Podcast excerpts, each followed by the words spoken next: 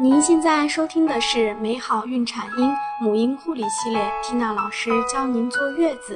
美好孕产婴，让爱回归家庭，用爱与科学呵护新生命的成长。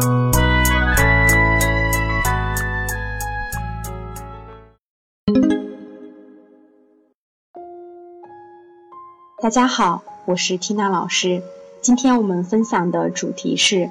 孕妈妈挑选孕期补充剂时，其中至少应该含有哪些营养素？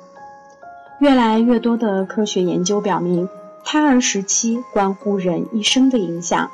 于是有很多的孕妈妈越来越重视自己的孕期营养。其实最好的营养是来自食物，而且是多样均衡的食物。现实生活中，因为一些客观原因，妈妈无法做到从食物中获取营养。那么只好去选择一些孕期补充剂。那么究竟什么样的孕期补充剂是好的？在营养素的角度来考虑，至少应该含有以下几种营养素。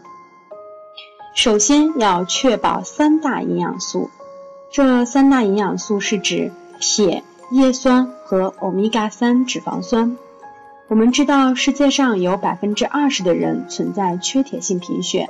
而我国大约有百分之二十六点六的育龄妇女存在此问题。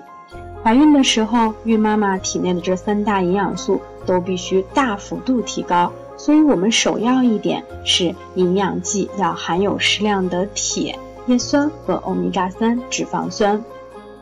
第二呢是钙，怀孕时母体内的雌激素水平上升，这是很有利于钙在人体内的吸收的。所以为什么总是说？孕期是女人一生补钙的绝佳时期，在生活中钙的摄入量是比较容易达到的，但是你必须保证每天从食物中摄取一千二百到一千六百毫克的钙。如果我们选择的是补充剂的话，其中应该包含每天四百到六百毫克的钙。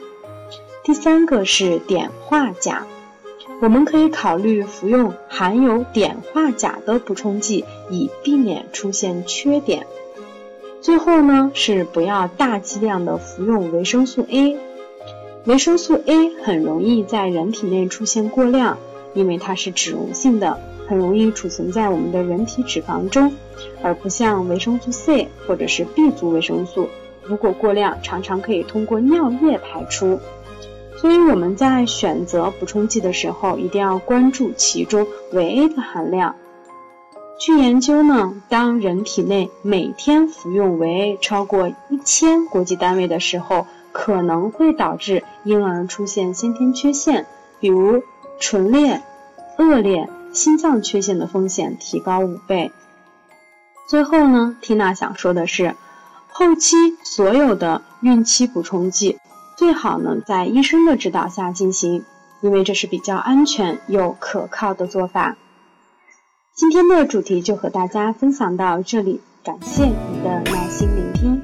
更多精彩内容，请关注微信公众号“美好孕产婴”，知识分享、交流互动、在线答疑。我和其他宝妈期待您的加入哦。